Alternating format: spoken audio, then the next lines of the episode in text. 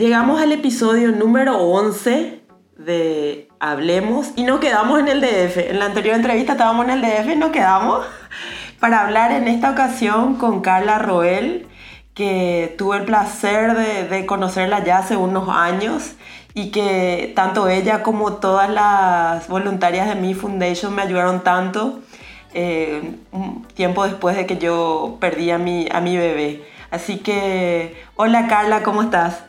Hola Gila, muy bien, qué gusto estar contigo. Realmente un gusto porque por fin podemos hablar, porque siempre era por internet. Siempre ha sido, sí, y siempre a la distancia. A lo mejor algún día se nos hace conocernos y darnos un abrazo. Ah, sí, eso sería lo mejor. Carla, este 15 de mayo, unos días eh, después del programa, tenemos el, el Día de la Madre.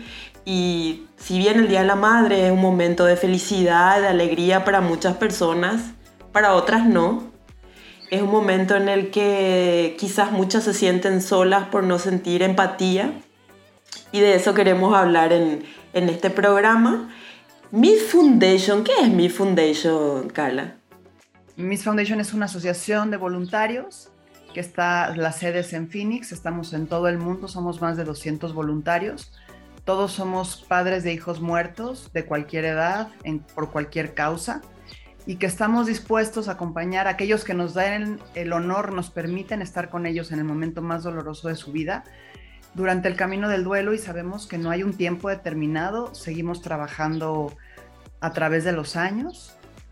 A mí me toca la traducción al español y, el grupo, y hacer grupos de apoyo y apoyar a la distancia ya a aquellas familias que pierden un hijo es Mothers in Sympathy and Support, era la versión. sí, así fue al principio, pero obviamente ya se hizo para padres. También se ha ampliado el grupo para abuelos. Hay, un, hay, hay grupos locales que tienen grupos de apoyo para abuelos y también para hermanos, porque los hermanos, por ejemplo, un hermano de un muchacho que se suicida, pues se siente todavía muy solo y también está el apoyo y todo ese apoyo se ofrece. ¿Qué crees que es lo más difícil para, para los, las madres y los padres dolientes eh, cuando, digamos que un tiempo después de que fallece el bebé necesitan hablar? ¿Qué, crees que es lo más difícil, Carla, según tu experiencia? El desconocimiento social. La, negación. Pensamos que queremos a, a, los que nos rodean por el tiempo que pasamos por ello, con ellos. Entonces, si un bebé muere antes de nacer o muere poco tiempo después de nacer, minimizamos el dolor de esos padres porque pasó poco tiempo con, los, con su hijo. Cuando la verdad es que el, amor no conoce ni tiempo ni distancia y lo más doloroso para esos padres es aprender a, a seguir amando a sus hijos, a seguir ejerciendo la paternidad y la maternidad ahora con un hijo muerto porque eso no se acaba. Algo que siempre yo escuchaba, me decían siempre, bueno, Gilda, hay que superar. Y yo de lo que aprendí, porque cuando yo la primera vez encontré la página de mi foundation fue como un alivio, parece que respiré profundo. Entonces ahí encontré una palabra, no recuerdo en qué texto, que decía transformación. Que, que, que no es que uno esconde lo que le pasó dentro de una caja, sino que necesita hacer un proceso. ¿Qué, qué trabajos hacen ahí eh, para ayudar a los padres, Carla? Primero que nada, eh, tratamos de identificar el momento en donde está cada padre, porque el dolor de cada uno es individual. No hay una regla, no hay una receta de cocina que nos va a decir cómo vamos a, a vivir el duelo. Cada dolor está marcado por la personalidad del doliente, por la intensidad de la relación con la persona que falleció y con pérdidas anteriores que no se han resuelto o que sí se resolvieron. Entonces, primero identificamos dónde está el doliente y nos ubicamos junto con ellos.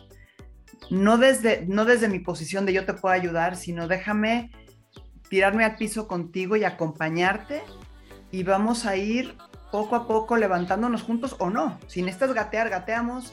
Sientes que nos arrastremos, nos arrastramos cuando puedas levantarte, nos levantamos y caminamos juntos. Pero eso yo creo que es lo más importante, entender la individualidad, el dolor de cada quien y llegar a, ese lugar en donde nos permiten estar con ellos en, el momento más doloroso de su vida. Y entonces no se niega el dolor, porque al dolor, el dolor, lo que no hablamos crece, a lo que le ponemos nombre se reconoce y disminuye y podemos manejarlo y podemos trabajarlo. Entonces, una vez nombrado ese dolor, reconociendo ese dolor, se le invita al doliente a abrazarlo y a dejarlo ir. Porque los sentimientos son transitorios, no nos vamos a quedar ahí, aunque parezca que en ese momento no va a poder levantar. Eh, o sea, solamente hay que abrazar el dolor, trabajarlo y dejarlo que fluya y va a volver a regresar. Pero cuando uno no tiene miedo al dolor, el dolor va y viene y uno aprende a vivir con él. También otro punto muy importante, Carla, de lo que yo hablaba en las experiencias que también escuché mucho aquí en Paraguay, es el punto muy importante, sobre todo los que perdemos bebés, eh, los médicos, los profesionales de la salud, que están ahí en un momento tan complicado. En el caso de ellos, ¿qué, qué te parece, Carla, que se podría mejorar? Lo primero que tienen que hacer es no sentirse culpables, porque su trabajo es salvar vidas y no salvar una vida es muy doloroso también. Pero en vez de actuar a la defensiva, tienen que entender que ahora el paciente es la familia. El niño ya murió, el paciente es la familia y al que tengo que cuidar es esa familia eh, en una, de una forma integral. Eh, en lo físico, ¿no? A la madre que dio a luz, en lo espiritual, al, padre y a la madre, eh, prepararlos para lo que va a pasar saliendo del hospital. Eh, yo creo que entre más recursos tenga el médico, entre menos miedo tenga el médico de reconocer que está presenciando un momento sagrado, ¿no? Y, que, es un honor acompañar a esa, familia en ese momento tan sagrado de decir hola y adiós a su hijo. en ese momento también eh, yo creo que el trato va a ser mucho mejor tanto unos para otros. Sí es cierto que hay mucha violencia obstétrica, ¿no? Que, ay, bueno, ya, yo me acuerdo que a mí, por ejemplo, me pusieron, eh, cuando murió uno de mis hijos, me pusieron en el piso de maternidad a mí me hicieron un legrado, nunca pude ver a mis hijos y yo oía niños llorar y felicidades y felicitaciones todo el tiempo. Y yo decía, ¿y por qué no me llevan a, ortopedia? ¿No? Donde yo no oiga esta felicidad y estos niños llorar, porque estoy a punto de ir y sacar un niño del hospital y llevármelo a mi casa. Pero por un lado la violencia, por otro el negar, por ejemplo, que esos padres pasen más tiempo con los hijos aun y cuando hayan muerto, es el único, es el único momento que tienen para hacer recuerdos porque se los van a llevar a la funeraria y ya no los van a volver a ver. O sea, la fotografía se hace. Sí. Estábamos hablando, Carla, de, lo que tienen que hacer los médicos y realmente, eh, según lo que me dijiste también fuera de cámara, es, son huellas que quedan para toda la vida. Son huellas que quedan para toda la vida, sí y que solamente contribuyen al dolor que tiene la persona, ¿no? Porque están viviendo lo peor que pueden experimentar, ¿no? La muerte de un hijo.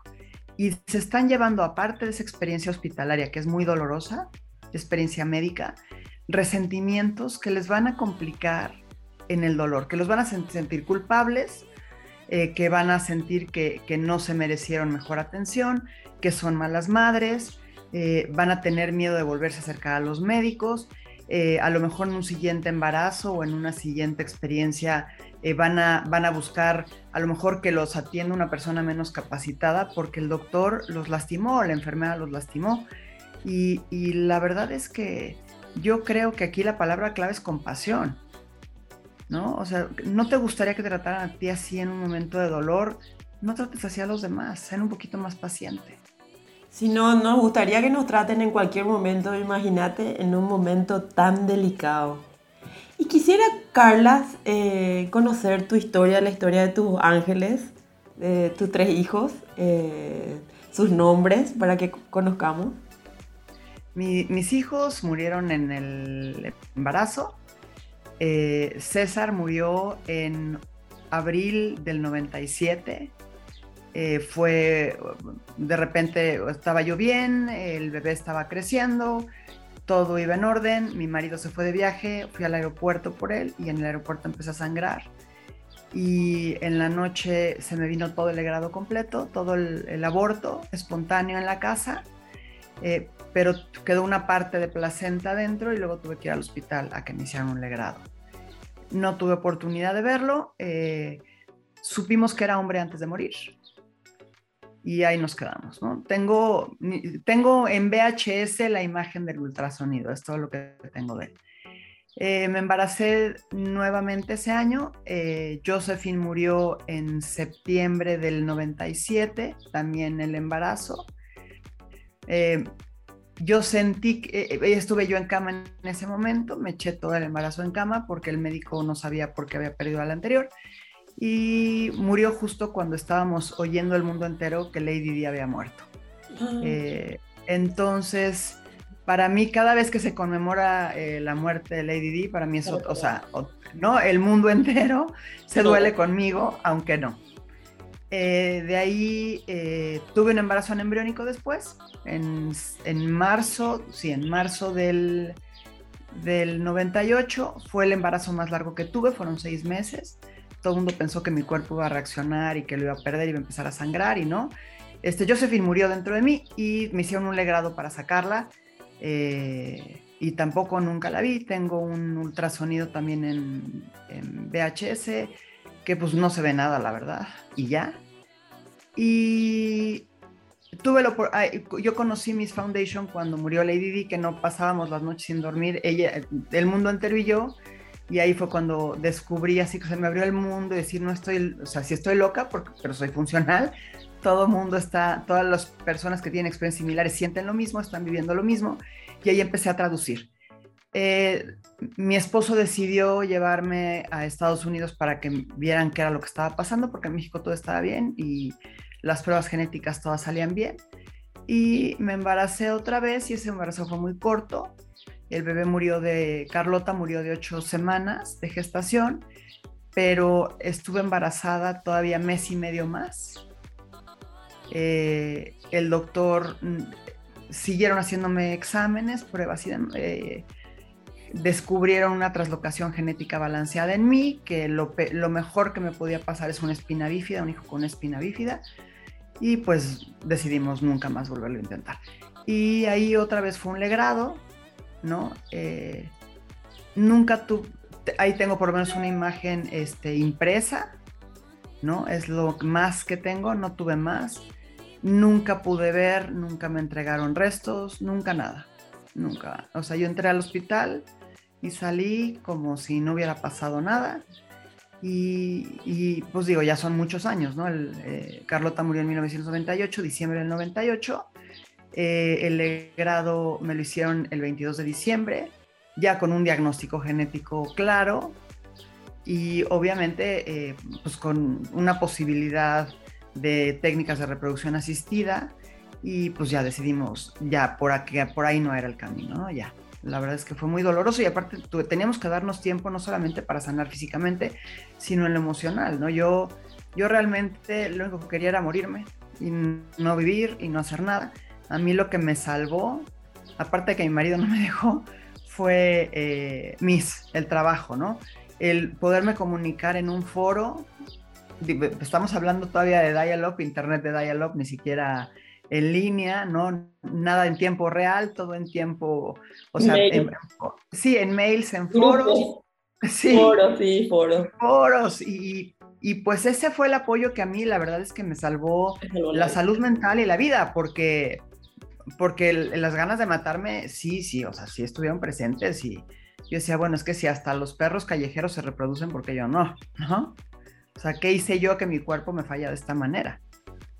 Pero bueno, la vida sigue y, la verdad es que el trabajo voluntario, yo creo que dar, da más al que da que al que recibe. Al que recibe, sí.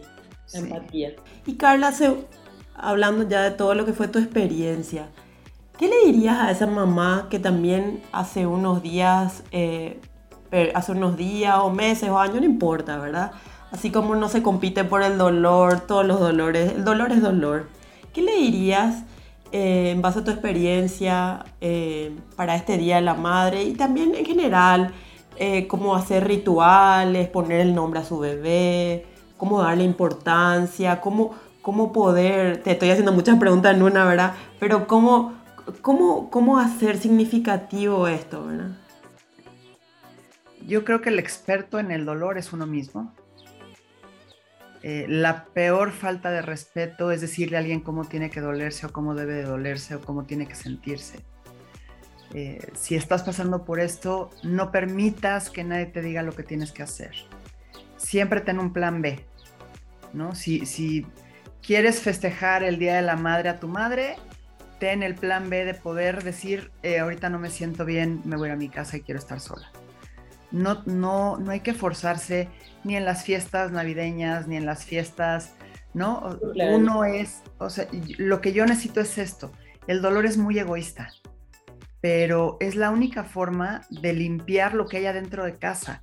Es meterme en mí, sentir mi dolor, trabajar lo que estoy sintiendo para poderlo dejar ir y seguir adelante.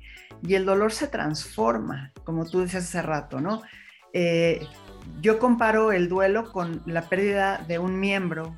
Si yo soy diestra y pierdo la mano derecha, al principio no voy a poder ni lavar los dientes, no voy a poder lavar la cara, no voy a poder vestir, pero va a haber momentos en que para, se va a ser más fácil para mí usar la mano izquierda, voy a ser mucho más hábil y a lo mejor hay días en que no me acuerdo que tenía mano derecha, no me acuerdo lo que era tener una mano derecha y que todo era más fácil para mí. Y hay días que tengo ese dolor fantasma que me paraliza y no me deja hacer mi vida. Lo mismo con el duelo. No hay un tiempo, no hay una receta de cocina. Sé muy paciente contigo misma. Si tienes hijos en casa, busca un adulto que te ayude con ellos. O sea, tú no es, a lo mejor no estás capacitada para atenderlos, para darles de comer, para cuidar sus necesidades básicas, busca que alguien te ayude y, suelta. No tenemos control sobre nada más que sobre nuestras reacciones ante lo que nos sucede. Entonces, trata de soltar, confía en los demás y no minimices lo que sientes porque te estás faltando al respeto a ti y faltando el respeto a la memoria de tus hijos. A ver, los hijos eso que van a descansar mejor si tú no lloras no es cierto. Ellos están en otro plano. Llora lo que tengas que llorar, grita lo que tengas que gritar. Nómbralos porque todos merecemos un nombre. Eh, por ejemplo, en mis, el primer eh, domingo de diciembre hay una ola de luz. A las 7 de la noche se prende en todo el mundo una vela en memoria de esos niños que murieron muy pronto. Entonces, esos rituales ayudan. Hay personas que el ritual no les, les pesa más. Entonces, cada quien tiene que saber lo y siempre tener un plan B, siempre un plan B. Si no puedo hacer esto ahora, me voy a respetar y a lo mejor me voy a dar un tiempo fuera, un tiempo lejos. Eh, si no puedo estar con niños, no puedo estar con niños. ahora, sí. A su manera. Mira, Carla, con, la con, con tu dedicatoria.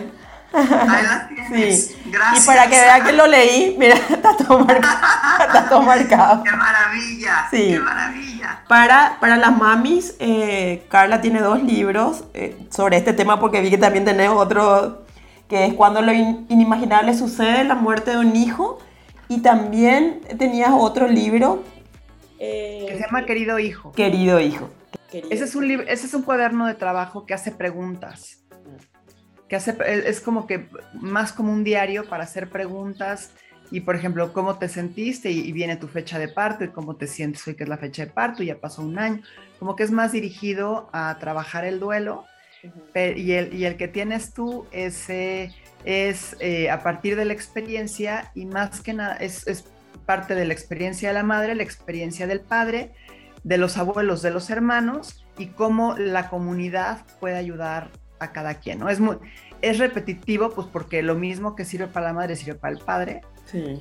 ¿no? O puede servir, pero ahí está.